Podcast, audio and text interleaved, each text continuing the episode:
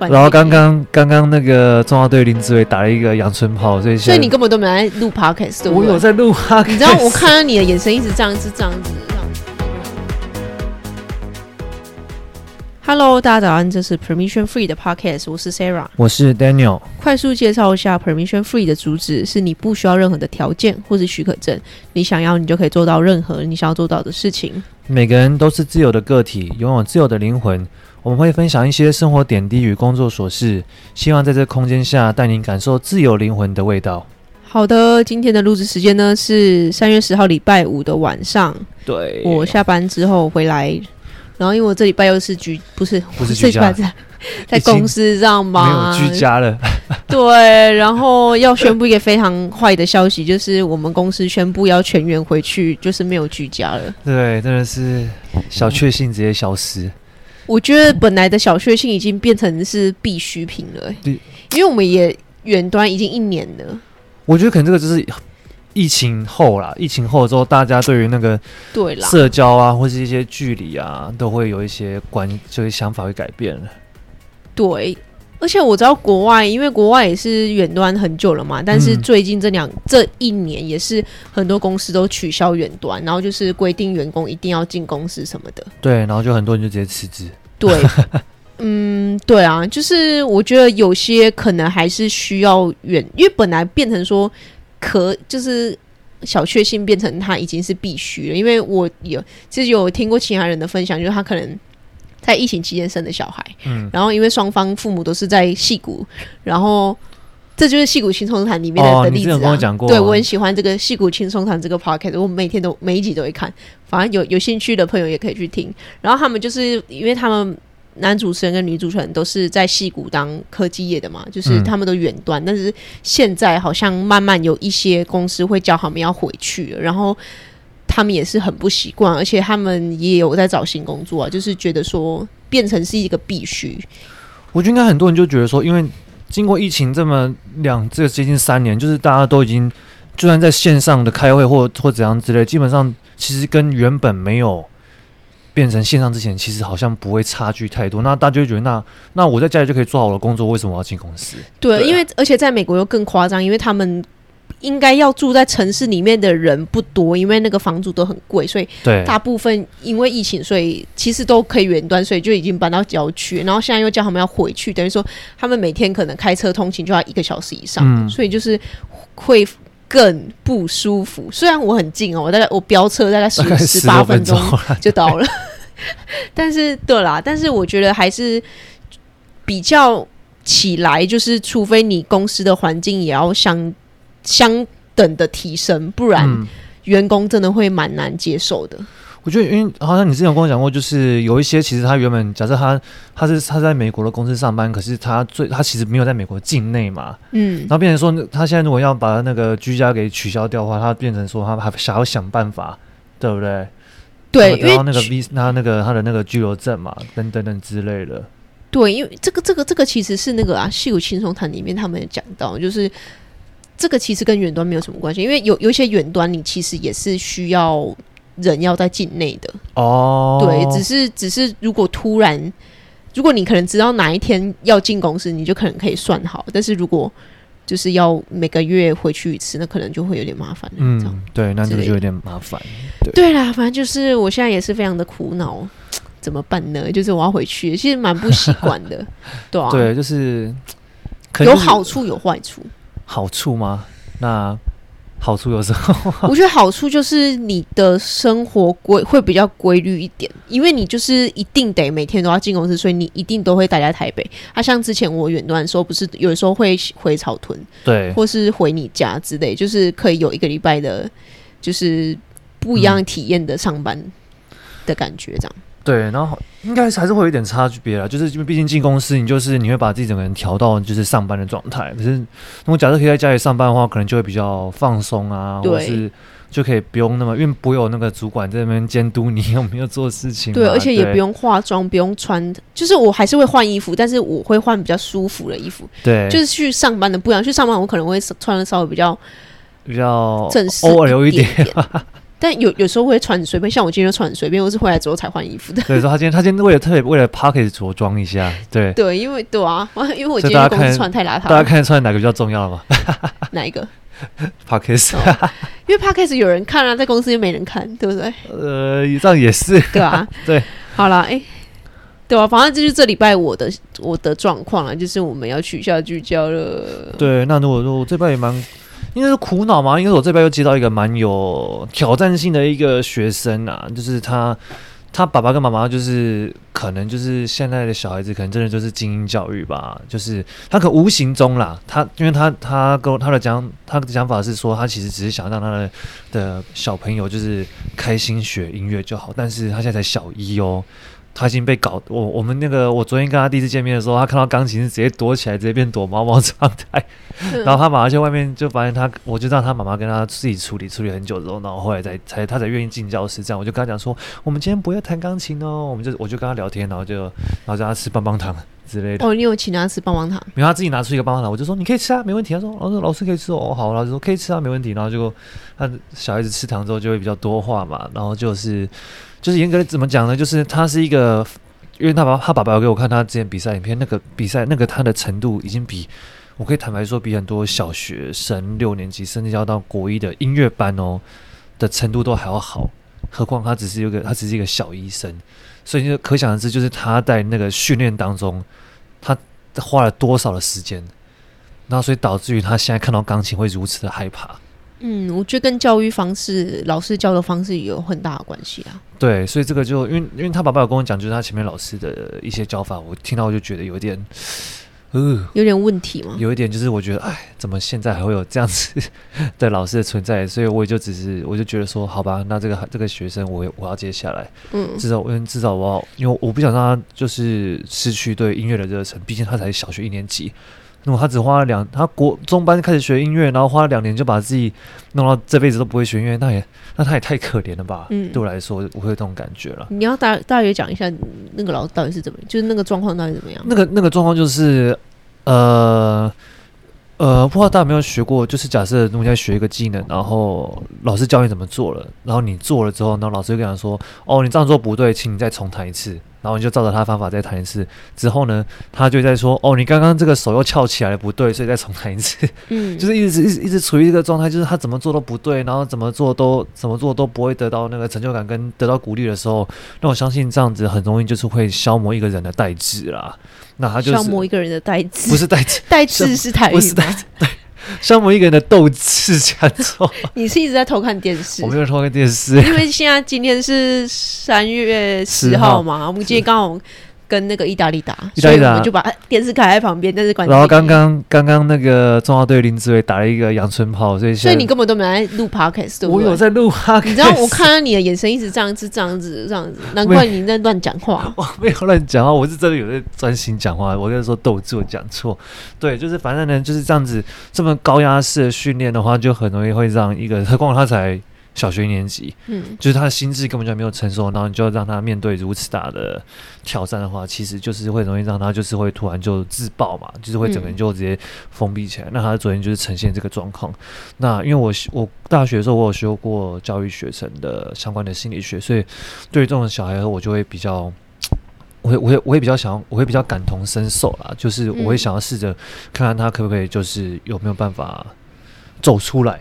然后变回一个，就是他以前，就是他为什么会喜欢音乐那个样子，这样子，对。嗯。所以这个就是他，这个是我最近这一拜我觉得比较大的一个挑战啦。毕毕竟这个就不是一般的，就只是上课而已。那这个就还要兼顾到比较多的部分，对。嗯、对啦，我觉得就是应该说，有人可能有一些小孩可能是适合这种有点那种军事教育嘛，就是打骂教育，嗯、就是会一直。Push 他，push 他，但是我觉得不是每个小孩都适合这样子。对对，因为像我本身的话，我就是那个老师管越严，我会越皮的那种。啊，反而如果今天老师完全不管我，我反而就会超乖的，就是标准的这种人。就是要因材施教啊，就是每个人每个人都有自己的每个人个性，就是你不能用你自己的那套方式，就是教到底，觉得说哦，学员就是要该照我的标准这样。对，对因为其实我知道。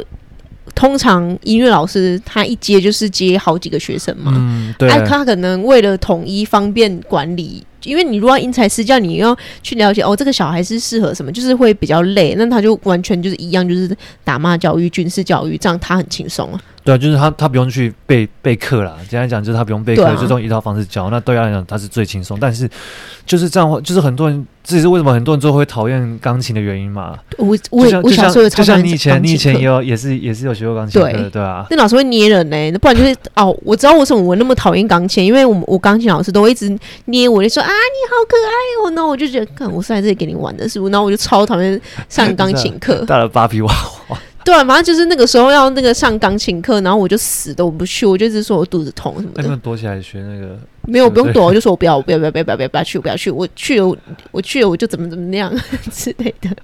有用哭吗？有用哭的战术吗？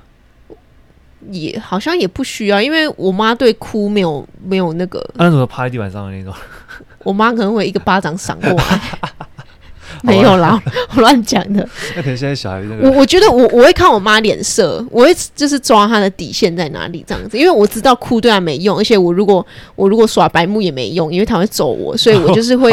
就是会看一下大概底线是怎样，就我不要，我不舒服，万就是，嗯、呃，明天再去啊，没关系，这样之类的。那是一个蛮蛮会拿捏分寸的。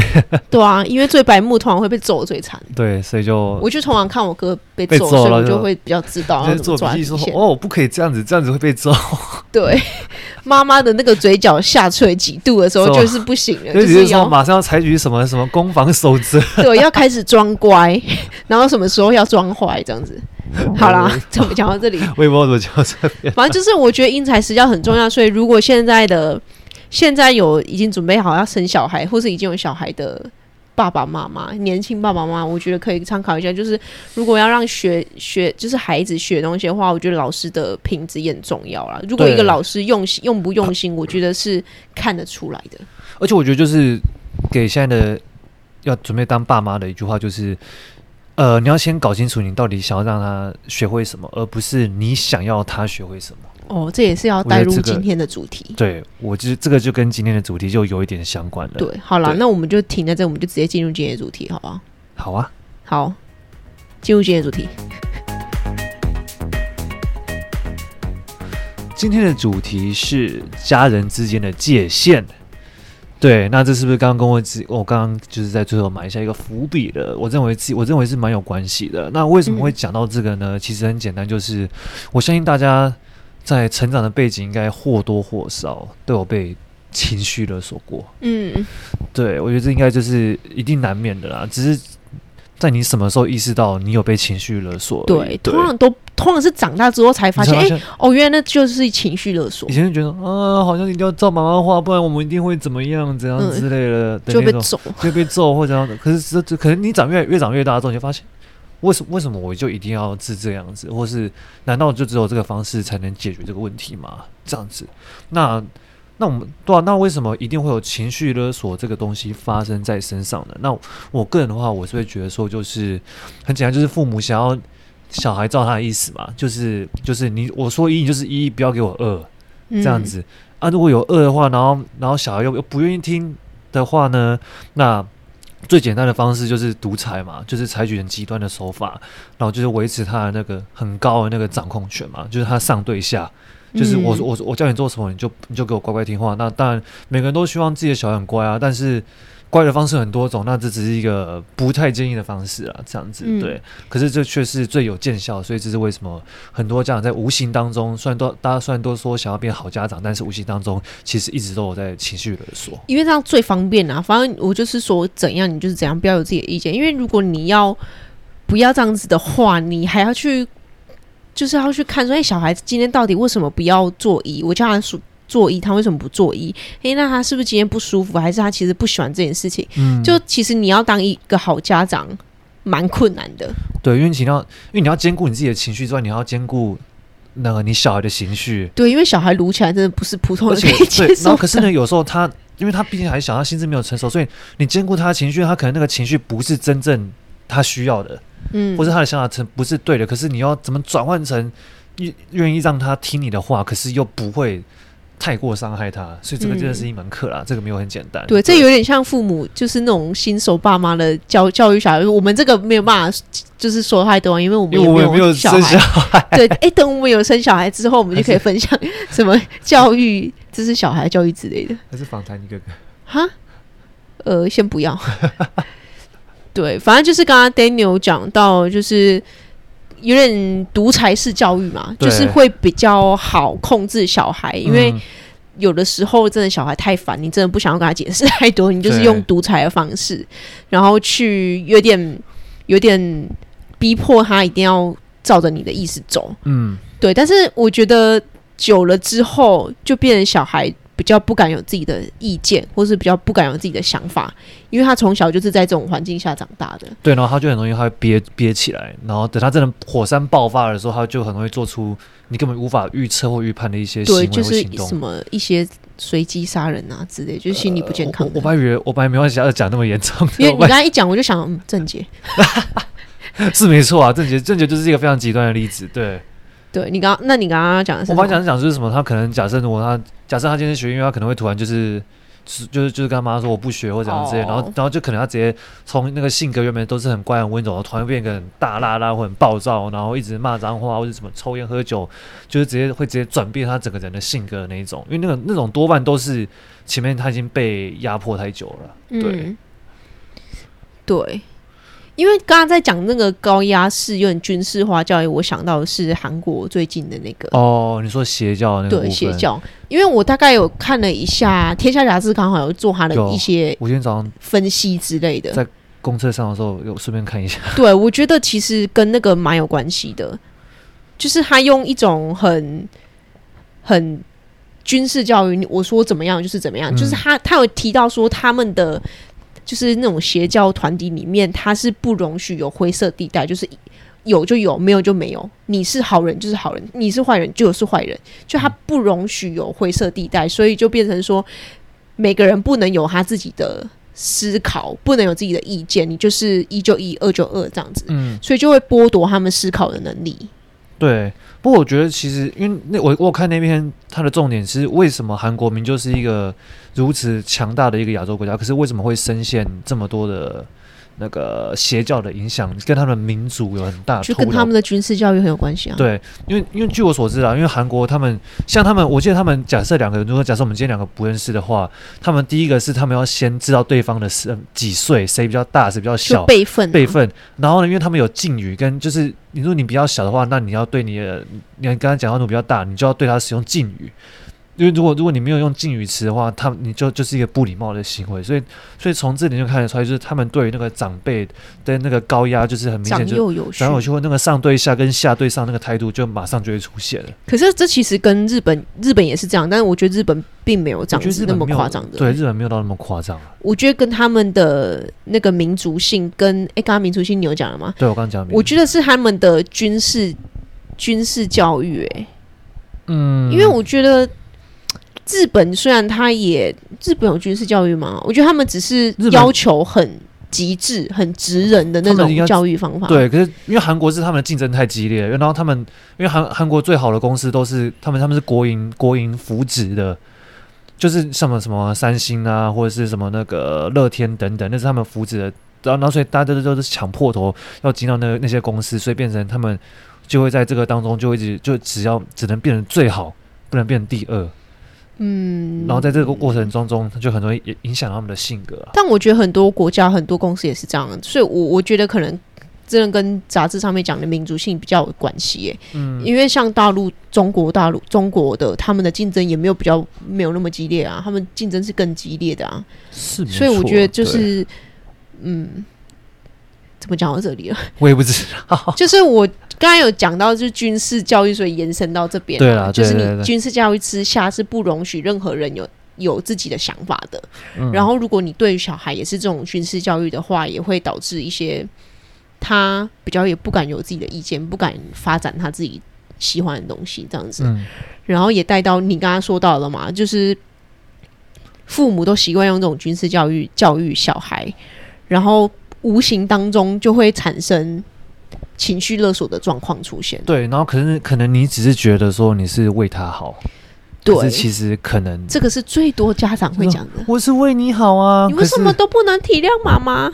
可是搞不好，你你真的有问过他，他真的想要什么吗？对对啊，我觉得那我也讲一下，为我觉自己觉得的，就是家人之间会有情绪勒索状况，是其实父母也不是一。把你生出来，一生出来那一刻，他就知道怎么当父母。他也是慢慢学习，慢慢学习。啊、然后，对啊，然后因为家长都会觉得，哦，这个小孩是从我肚子里面生出来，所以这就是我的东西，所以他比较不会有个体的概念。嗯，像是西方国家跟东方就差很多，东方都会觉得小孩就是自己的东西，我要把他顾好。我他如果怎么样，是我丢脸。啊、但是西方是我，要负责。对，虽然说十八岁以前是这样没错啦，但是我觉得这个。概念就是要慢慢建立，就是个体的概念。嗯，因为像西方国家的对于小孩的教育，就不会觉得说这是我的东西，他们都会切割。就是就算是你是我小孩，那他也他叫父母也是直接叫他名字啊，也不会觉得说、欸、还是叫 dad 或 mom 吧。但有有有有的时候，有的时候他们会直接叫我名名字啊，不然就是对什么表哥表姐啊、叔叔阿姨都会叫名字啊。是没错，对啊，对，所以我觉得跟个体这个议题很有关系啊。就是很多小孩其实长大之后也不知道，不知道怎么切割自己跟父母之间的关系，因为他们都会觉得啊，我做这件事情，我爸妈会不会不开心？嗯，可是你就没有自主权的吗？对啊，你你自己是一个个体，哎，你为什么会这样思考？那你你如果这样思考之下，不就是让自己？暴露在那个情绪勒索的环境里面吗？我觉得这可能就是，不要讲亚洲，就是可能是台湾的教育的造成的，就是什么你要要听妈妈的话，从小从小在幼稚园不是大那个幼稚园教你说你要听妈妈的话，你要当一个安分守己的乖小孩啊。可是是这样没错，你要听妈妈的话啊。对，但是听妈妈的话，难道妈妈叫你去？妈叫你去吃屎，你就要吃屎吗？但这个比较极端啊，就是我觉得他应该是讲说不要不要不孝顺，但是应该不是说要听妈妈的话。就是可能大家有时候，我觉得就是亚洲的小孩或台湾的小孩，就是很常就是会，我如果叫你做什么，你可能如果是妈妈叫你做什么，你可能就会说 OK 好，但是你可能没有真的理解他为什么要叫你这样做。嗯，对，那这是两个很大的差别嘛，一个是你知道为什么要做，跟你妈妈叫你干嘛你就做，那如果。那那那这样久而久之，假设如果一开始你觉得这件事情好像还好，你不会觉得麻烦，但是久而久之，他说：“哎、欸，其实这件事情不是我我不想做，可是好像就一定被迫要做的话，那这样的话怎么办？”就然后你，你可以举例吗？但有点笼统。哦，好，那如果假设要举例的话，就很简单，就是有我我用我自身举例好了，就像是我现在基本上我在家的话，家事全部都是我在做。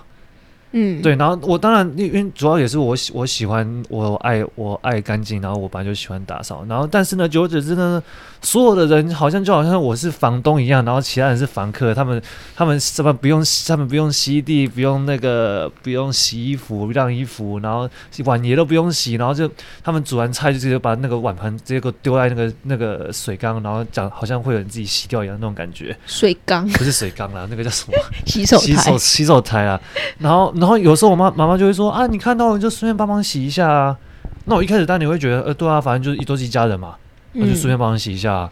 但是当越来越多次的时候，心里就会有声音：我到底为什么要帮他们洗？嗯，啊，我帮他们洗，那他们是不是永远永远都会觉得说啊，反正他没有他没有洗也没有关系，反正一定会有人帮他们把这些东西负责好嘛？因为这是因为因为因为这个家不是只有他的。那对我来说，这样子是这个是不是就是一？这个是不是这个、这个错的观念？是不是就开始一直蔓蔓延？嗯，然后就变就就变成说，好像哦，反正不管怎样，略那个那个 Daniel 都已经把所有东西做完了。嗯，我觉得这也可以套到刚刚我就是我讲的那个个体的概念，因为他们把你跟他们绑在一起，说哦，因为你是我哥，所以你要帮我洗碗；哦，你是我儿子，所以你要帮我干嘛？哦，你因为你你是大儿子，所以你要整理家里。但是他们没有一个个体的概念说，说哦，我是我，你是你，我用的盘子我要自己洗，我自己穿的衣服我要自己洗，这样子。对那如果今天你当然也可以帮他们做啊，嗯、但是他们有谢谢你吗？或是他们有觉得这是一次性的吗？就就是你对，就是这样。我我觉得你刚讲那句话超让我非常感同身受。我觉得应该很多长子都一样，就是你是大哥，你就要你就要多包容他，或是你要帮忙看啊，到底。长子，我只是比他早出生，不代表说我有我就被赋予说要负责照顾的这件事情，你知道吗？嗯，我相信这是很多家长都一定会跟小孩讲，说啊，你你你是哥哥嘛，你就顺便照顾弟弟啊，那为什么不能是弟弟照顾哥哥？对不对？但对啦。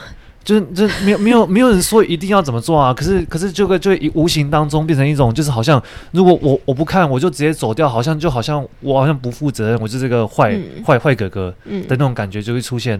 那这个无形当中是不是就对自己一个压力，就是啊，我不能我不能对这个家不负责，不能拍拍屁股就直接闪人。嗯，那这个这样这个无形当中，久而久之就变成一个情绪勒索了。对对，我觉得那我们也讲一下怎么解套好了。因为我觉得也是套回刚刚的主题，我们今天主题是家人之间的界限嘛。嗯、我觉得你人再好，你虽然是人家的儿子，你虽然是人家哥哥，但是你再怎么样，就是要有自己的界限，不要觉得说我说不就是不爱他们，或是我不认同他们，或是我不喜欢我的家人。嗯，就这是不一样的事情。因为其实，在我们家没有什么长子要干嘛，我因为我大哥超机车，所以其实 就是也没有他也没有什么。呃，不要。而且我妈也不会叫他说，你是大哥，你要怎样？我我大哥会说欢喜买茶了 之类的。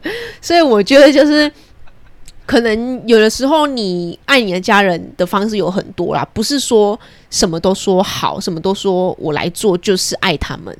嗯，对啊。那如果要讲到就是有关如何解法的话，我刚好可以有个我自身的亲身举例。我相信应该很多人都有这样看过，就是网络上会会有写什么音乐系最被讨厌问到的什么话，或者什么什么系被讨最最讨厌被问到什么话，里面其中一个就是，哎，你可不可以帮我在我的婚礼演出啊？这种概念，嗯，就是好像啊，就是啊，你就去上面弹一首钢琴啊，反正你那么你那么厉害，对不对？又没有关系，反正是自己表姐姐姐的嘛，啊，自己平常也那么熟啊，你就帮忙一下嘛。嗯，那因为我从小就一直学音乐嘛，所以我小时候的确有，大概国中的时候，我的确是有在我的一个表姐表哥吧，他的婚礼上面，我的确是有演出，这样就是帮 就吹那些什么。什么结婚进行曲？结婚进行什么百年好合？反正什么，反正反正就是一些那种就是。那个台语的，反正就是好听的那些歌嘛，就是、嗯、就是祝福结婚的那种。那那个时候我觉得哦，没关系啊，反正反正我演，反正我这边随便吹吹，然后还有，因为你一定一定会发红包红包给你嘛，所以啊，当做赚外快啊，没关系啊，这样子。所以那个时候可能那时候真的还没有意识到，就是就是觉得没有关系这样。但是后来现在呢，如果现在因为我之后现在长大，我现在出社会嘛，然后我我最近前阵子也是我表姐有结婚，但是我就有跟她讲说，就是我真的不行。那不是因为我不想要做这件事情，是因为这件事情跟我想要，呃，跟跟我的跟我对音乐的出发点的看的概念是不一样的。就是我音乐不是拿来当做取悦的东西啊。我觉得应该是本来你学音乐，你你的项目就不是这一条，因为有人学音乐就是。专门在街头艺人表演，或是专门演奏，但是你的方向就不是那样，所以你如果不去，就是如果没有去做这件事，我也觉得是很合理的。嗯、呃，对，然后这边就有就有些人，如果就是如果你真的想要找音乐伴奏，当然有啊，像外面有很多婚礼场那种，就是团队伴专专门在接，那你就找他，然后就付钱嘛，不要就是很他们，我觉得很常亲人就觉得说，哎、欸。认识，所以就是不是可以算便宜一点，然后或者是甚，或者甚至可以不用付钱，你知道吗？嗯，就是说，哎、欸，那就假如你你那个你有亲戚什么护士或牙医说，然后哎、欸，那可以顺便帮我排一下，怎样怎样之类，就是那种走后门啊，或者是那种顺便一下的那种关系。嗯，啊，如果你不帮他做，然后他们就可能觉得啊，你不知道这个对你讲不是有有很难吗？这个为什么不能不能帮我顺便一下？因为因为假设以我自身举例，我拒绝。我具有表姐的婚礼的场次，可是我跟她想蛮好的啊。那我那我在我在脑袋在思考的时候，我是不是也会也会想到说，啊，我拒绝的时候，他是不是之后表姐会不会觉得我很机车？会不会觉得说，嗯、啊啊，就顺便一下，又不会死，又不会少一块肉，对不对？又又又又不是说不给你钱，但是就在这个整个那个权宜之间，我最后还是会尊重我自己的内心想法，就是我不想要去做我不想做的事情，这样。嗯、对，那就是不要因为对我来说，就是解决的方式就是。逃离这个情绪勒索的方式，就是不要因为他是亲情，觉得他就比较特殊。但亲情难能可贵，没错。但是如果你没有把你的界限建立好的话，你的自主权就会消失。嗯，因为你有一就会有二，别人就会觉得、啊、哦，那他就是可以这样子。那我们下次再求他一下，撸他一下，诶，他就会接受。对啊，就是自己的界限要踩好。觉得哎，如果今天你真的觉得可以帮忙，你就帮；但是你如果真的觉得很不方便，你就是说不要。但是也不要觉得说就是会损害我们之间的关系什么。对，就是就是这两件事情要分开了，因为很容易被情绪勒索的人，就是把所有事情全部都粘在一起。嗯，就是没有办法独立的分构、独立思考、独立思考，然后把每条线都拉出来。因为你拉得出来的话，你就其实觉得自己就这样子而已。对啊，我知道很多人从小长到大长大环境就是在这种长就是环境下，所以其实很难脱离出来。但是我觉得也是鼓励大家可以就是慢慢的去尝试，慢慢的去突破那条线。嗯，对，慢慢应该是慢慢去建立那条线啊，不是突破。因为你现在就是一直被突破，所以。对，好，然后那我也讲一个，应该我自己是没有这样的经验，但是我身边有蛮多朋友都有这样的经验，就是父母一直夺命连环 call，就是 call 到你接为止，哦、然后你一接起来说，哎，你在干嘛？你你你是不是故意不接我电话？你为什么为什么找不到人？你是不爱妈妈？你是不是觉得妈妈很烦？就之类的。对，就是我觉得这样子的话，就是有一点，你有你会去。找你朋友找不到，你会是夺命连环 call 吗？应该比较不会吧。虽然有人也是会啦。有啊，你也认识的人，但是观众不认识啊。对，就是你也认识那那个某一个我某个打击朋友，有时候就会这样子。哦，对，就是会是夺命连环 call。对，可是他比较不会情绪勒索，因为反正你不不接就不接啊，所以我觉得还好啦。我我是觉得，如果是父母打来的话，会。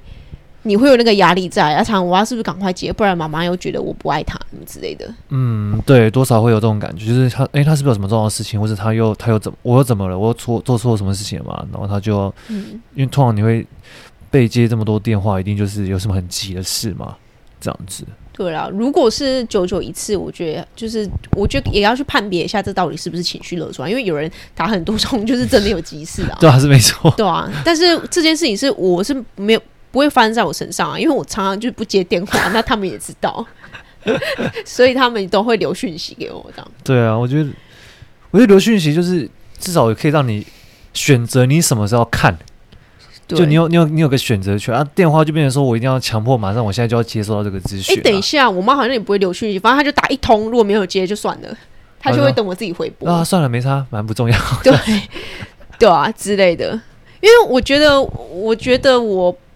爸妈给我的教育比较个体诶、欸，所以就是导致我们从小其实就蛮独立的。因为因为因为我大概知道你妈的想法，就是啊，反正如果就是啊，假设假设假设你妈妈买一个你可能会喜欢的东西，然后她打给你没接，然后就哦没关系，那那没收就算了，下次再下次再那个。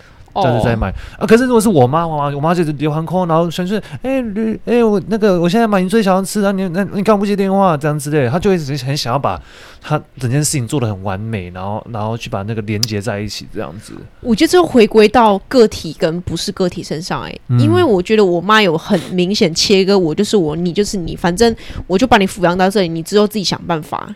然后你你自己就也不要回来跟我要钱什么的，反正我们就是你长大之后，我就是培育你到这边，就是这样子的。所以他也不会一定要要求我多成功，或者我我一定要怎么样。他的教育方式比较像是，我觉得你可以这样子，你可能之后就是生活比较比较。就是顺遂一点，但是你如果不要，那就是你自己的选择，你自己自己要承担，所以他也不会讲太多。因为你妈其实就蛮像美国美国家长教育的方式啊。但是小时候不是哦，小时候我狂被揍了。对，但是我觉得刚刚听下来，你妈是比较她的生活重心是比较放在你们身上，就是她她整个人就是都以我们为主了。对，因为她觉得我把我的孩子养好，她。他开心，我就开心。我觉得他可能，他可能也觉得把孩子养好是他的责任。对。但是你，你已经快三十岁了。对啊，没错。但我因为没有，我还有个小弟弟，还有小弟啊，所以他现在他现在重心不在我身上，他根本在管我。是他，我还有一个就是高二的弟弟啦，所以他现在的重心就都在他身上这样。对。所以，所以有时候就有时候我就看着莫名其妙，就是。算可能有些人小，有些人小小时候也这样了，就是都已经高中二年级还没还没办法自己起床，然后爸妈妈还要一早起来，然后去挖他起床。这到底是对我来说，这个我认为是非常很奇妙的一个现象。可是我要讲一下，我高高中也是我爸拉我。我知道没有，我觉得如果是上学还好，但是很有时候假日明明就是他自己要出去玩，然后他忘记起来，然后我弟还会跟我说：“妈妈，你怎么没有叫我？”我听到我觉得，哼，what the fuck。可是到底那我，然后然后我妈那时候还没有意识到哦，她那时候觉得啊，对不起，是忘记叫我。然后隔我弟出门的时候，我就想说，欸、你早早上早上早上那个我我弟说那个你为什么要交钱？你不觉得那有问题吗？他自己出去玩，为为什么还要需要你去叫？我觉得其实我小高中也是这样，就我假日可能睡过头，我也很不爽。我说八年时候没有叫我，还有睡过头，但是。我觉得主要是因为我们家有一个我妈，我妈就会骂我：“你自己要起来，为什么叫你爸叫？你现在几岁了？”就还会骂我。那 那我应该跟你妈比较像一点点。对，但是对啊，就是就就算就算他是不是我小孩或怎样，我就觉得到底哪里你在在拽什么？对，反正我觉得，可是我觉得也是你妈比较辛苦，因为你妈只有一个人，就是你爸不在台湾、海外，对，所以没有那个制衡力量。因为在在家里，就是有有时候我会。攻击我妈，然后我我爸就会跳跳出来平衡 啊！如果攻击我爸，我妈会跳出来平衡这样子。对，所以对啊，这还是有差别了。对，好啦，那我觉得再讲一个，应该也是就是一个情绪 三十五分。好，就是情绪勒索嘛。我觉得有一个也是很很多人会发生的，就是小时候爸爸妈妈的梦想没有完成，嗯、会叫他的小孩去帮他完成。对。蛮多的，什么叫什么叫当医生，还是要那个什么当成某个某个特别特定职业，其实都是很多都这种想法。对，或者是想可能想要成为什么什么什么国手，但是小时候擦身而过，没有成为国手，然后就叫就开始培育小孩成为什么什么国手。其实蛮多都这样子哎。对，但是，嗯，可是成功的案例也有了，但是我觉得失败的案例可能多很多。就是失败的故事不会浮面出来。你现在在你现在看到的那些光鲜亮丽，都是少数非常少数成功的案例而已。对啦，就是如果真的就是很幸运，刚好小孩也喜欢，假如游泳哈，也也喜欢游泳，那就刚好可以培训他这样子。嗯，就在他不讨厌状况下。但是我有。但我觉得不是说父母叫你干嘛就是情绪勒索，因为有一些我知道有一些父母的想法，像我妈她的想法就是她可能会一直叫我去考药剂师什么之类的，或者叫我去国税局。对。但我就问她说为什么？为什么我要那样？那是你自己想去的吗？她说没有，因为你如果去国税局的话，怎么怎么可能工作比较稳定啊？而且他每年都会就是奖金加成啊，然后你之后退休金也比较好，你会过得比较。稳定一点，因为像我我妈他们自己就是开店，他就知道开店很不稳定，而且就是风险比较大啦。对啊，有时候大好，有时候大坏这样子。所以我觉得，我就觉得我可以理解我妈为什么会想要叫我去考，但是我也跟她讲说，哦哦，我大概知道你在讲什么，但是我不想要稳定的工作，我喜欢刺激，我喜欢有趣的那种。很刺激的。对，就是我有跟她讲，就我觉得也不一定说觉得父母讲怎么样你就。不能讲自己的意见，或是就是啊，反正他不懂，然后你就选择不讲。我觉得你可以选择讲一次，他听不懂，嗯、然后他第二次又讲，你又再讲，反正你就一讲让他听得懂为止，或者是他接受为止嘛。对，就是我觉得可能就是你要先把你的界限画好清楚给你的家人啦，因为有时候就是。有时候，有时候你可能跟你爸妈说不要，可是他们觉得哦，没关系，你现在不要，可能你等一下就会要啦。那我等下是不是？或者你之后想一段时间就会要，那我就没关系，我就你现在先不要，我尊重你，但是我还是会继续持续。嗯，因为我用我用个很简单的案例来讲，就是我跟你讲那个花瓶事件。花瓶哦，那你要讲吗？我就可以讲一下，因为我觉得我觉得这这也是很很好笑。我觉得蛮好笑的。就是呢，我在我房间有摆一个花瓶，那那个花瓶那个是永生花，就是就是所谓的假花嘛，或者你怎么讲？然后反正呢，因为那个其实已经摆超早就超过一年，那是从我家重新装潢的时候，我就把我房间重新设计了一下，这样子。然后呢，我妈一开始是跟我讲说，就是嗯，不要在房间摆假花啦，就是要买就买什么真花。然后问她为什么，她说没有为什么，就是反正就是她，哦、就是她自己个人的感觉感官嘛，她觉得可能真话比较真，我们假话会你放假话会把会让你变假。开始有吗？观众我觉得我们很假吗？观众觉得我们很假吗？可能还不够假，还在假一点。我们我们节目都真实成这样，还会假吗？然后呢，反正他一开始我就 哦，好好，我知道这样子。然后呢，我就我反正我没有管他继续嘛。然后他之后呢，最近这这几个月，我不知道，因为我妈有时候会看一些奇怪的那些什么资讯啊，或者是那种就是长辈一定会互传一些有没东东嘛。我想吃可颂，好可以吃。然后呢，然后呢，就是很好笑，就是我最近这一两礼拜啊，我回家，因为我最近我最近在台北的工作比较多，所以我跟我大部分都待在台北。然后我我回家的时候啊，我妈都会趁我不在的时候，把我放在桌上的花瓶用我旁边的窗帘盖起来，然后放着。我已经看了很多次了，然后我，然后至他至少放了三个礼拜吧。然后我前面两个礼拜我想算了，先不要跟他吵，不然我怕会那个会家庭革命。然后我今天我这我上我前几天回去的时候，我这个受不了，我说不行，我一定要跟他讲，不然他真的变本加厉。所以我就我就特别我就直接跟他讲清楚，很讲得清楚说，说我在讲最后一次。我尊重你对就是你的风水啊，或者是你对什么东西的看法，但是你要，你可以，你可以表达你想要的想法，但是不要影响到我自己的权利。嗯，因为我就刚才讲这个，因为因为如果你这样做的话，你就跟邪教没有两样，你知道吗？我觉得应该是他如果在他房间，他可以选择怎么样，对但是这是你的房间啊。对，就是他，你可以建议我说怎么做，可以，但是你不能强制把我的东西变成你想要的一个意识形态。嗯，因为他现在就是他他他这样做就是已经达到他想要的手段，但是他没有经过我的允许，他就去做了这样的事情，而且很好笑，是因为他不敢直接丢掉，他都趁我不在把它藏起来，因为他照着我把它丢掉，我一定会直接跟他，我就说我直接搬出去。原来这一集如果被你弟听到，他要给你跟你妈讲，没有没差，因为反正我我我早就跟他讲，我反正我那时候是很生心平气和的跟他讲，就是不要再动我的东西，然后他就说哦没有，就是想说怕地震会倒，就在放屁，我身边一 一排香水都没倒过，那个灶会倒。反正就是题外话，这个很好笑一件，我觉得这个这个就跟情绪勒索很有很有关系。对，没有，这不是体外，我觉得这是体内化，就是非常像。就如果家里有父母，就是有点控制欲太强，就他可以控制自己，但是他会也会控制自己的小孩，就觉得我的小孩一定要怎么样。对，所以我觉得如果你现在是为人父母的话，就是也可以。稍微想一下个体这个概念，就是你是一个个体，你的小孩他也是自己的个体，他可以有他自己的想法，有他自己的出路。虽然他如果真的选择了那一条你觉得的不归路，或是你觉得他会很难走的路，那就让他走吧，那是他自己的路。嗯、这样子。对，可是就是你就有有有时候有时候有些家长可能会觉得说啊，我就跟你讲这样子很痛苦，你为什么还是不听我的话啊？啊人家就想要痛苦啊，怎么样？就让他痛苦啊，那然后你像我妈很常就说，你现在不能让他跌倒啊，我我我都跟他讲说，你就他。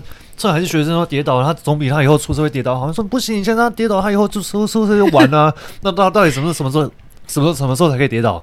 那这样他不是永远都不能跌倒吗？这不是更更痛苦吗？嗯，哎，讲到这个，我我想想到小时候，我妈真的对我们很凶，就是很严格，然后会一直狂骂这种很难听。我刚刚其实想就想跟你讲这个，对对，然后。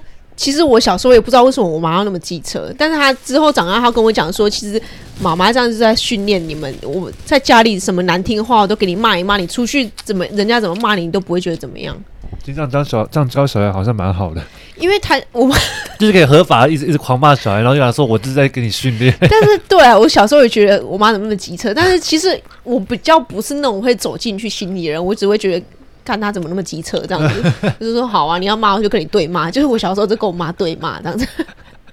对，所以我觉得有啦，就是之后真的什么难听话听过，所以之后被朋友讲或者是被其他同事讲，就不会觉得怎么样。嗯，因为我妈小时候就会讲讲很难听，啊，你低保，你饼多烂挪什么之类的，你出去波浪矮什么，以后把你嫁出去还要还要还要送一送一栋那个透天厝什么的。可以可以那我妈她讲很难听啊，反正我就只只就是知道她就是讲讲而已，这样。对 对，好啦，你家家家就有 有本难难念的经。对啦，每每个家庭的议题都不一样啊。然后我觉得也是很多事情都可能你的父母没有做的很好，或是他没有用对的方式去管教你。但是我觉得这也不完全是他的错。如果你自己已经有意识到，你也可以稍微去做到自己的义务吧。就是可能也是慢慢的把。彼此的界限抓出来，然后让他知道哦，我有底线的哦。哎，我们应该要慢慢的就是有这个个体的一的概念，这样。对，因为假设你都没有跟他讲话，他就一直觉得啊，没关系，我就照旧就好了。所以适时的跟你的家长就是保持双向沟通，这其实也是家庭和谐的一个很重要的成分啦。对，对，没错。嗯，那我觉得我们今天应该。分享的都差不多了。对，我觉得今天就是跟大家讲一下情绪勒索，尤其是在家庭、家人这一块，因为我觉得小时候的教育会影响一个人非常多，嗯、而且甚至有一些可能比较不好的阴影啊，都还是会在长大之后反复出现。所以我觉得家庭这一块也是我们想要。就是提到的啦，就是如果你发现有哎、欸、自己有什么议题，有什么状况，可能你可以去回想一下，哎、欸、自己的家庭里面是不是有曾经发生过差不多的事情？对，就是有时候不是一直憋着就会没事啦，因为你憋久，它就只是一颗，就是体内有一颗未爆弹，你知道吗？然后就一直在你体内，好像这种那个火山准备随时都会爆发的那种感觉。对对啊，所以也跟大家分享一下，就是呃个体的概念，嗯、就是可能父母把你生下来都会觉得你就是我的东西，但是长大之后，我觉得我们也知道这种这样子的事情发生，我们也可以慢慢的去，等于说是互相教、互相学习、互相教导吧。对啊，就不要觉得他是我的父母，他就应该要怎么样。嗯，我们身为人家的小孩，我们也要做好就是自己的功课，这样子。对啊，就像你说了，不听就是不要一味一昧的觉得就是父母的错，其实我们也可以教啊，也可以就是反方向，就是跟妈妈讲说，啊、你怎么跟我讲会，我们会听起来比较舒服，或是我们会比较知道你的意思等等，这样子。对啊，我相信父每个人的父母都是爱自己小孩的啦，嗯、大大部分啊。也是有不爱的啦，但是就可能投神的这样，没有啦。反正就是我觉得，就是最好的正向的，就是我们彼此都知道，我父母是爱我的，然后诶、欸，我的小孩也是爱我的。那怎么样让这个爱不要成为一个羁绊，就是一一个一个。一个阻碍吗？阻对一个阻碍，爱那就是因为羁绊好像是一种邂逅 邂逅的那种感觉。羁绊好像是什么火影忍者之类，离那个命运的羁绊，好像涩涩的，涩涩的，完了要歪掉了。对，好了，反正今天就跟你们分享。所以如果呢有什么想法的话，也欢迎跟我们分享。如果你在家人议题上面有有分享，有有遇到什么样的情绪勒索，也有趣的，像是什么花瓶一直被放倒之类的，对，就是那种爸妈什么叫你这样干嘛之类的那种很奇怪、莫名其妙的那种，也可以欢迎跟我们分享。我相信一定很多啦。对啊，我们就在下一集节目跟大家分享这样子。对那如果你喜欢这期节目的话呢，请帮我们在楼下，就是下面底下 Podcast 留言呢。然后可以帮助我们的节目给更多人听见。感谢你今天的聆听，希望今天内容也带给你一些不一样的内容以及启发。留言之后呢，也别忘记在你的生活中做出那一小小步的改变。自由的灵魂是需要练习的，而我们还有好多内容想跟你们分享。我们下周三在同样的空间再见吧，拜拜拜，中华队加油！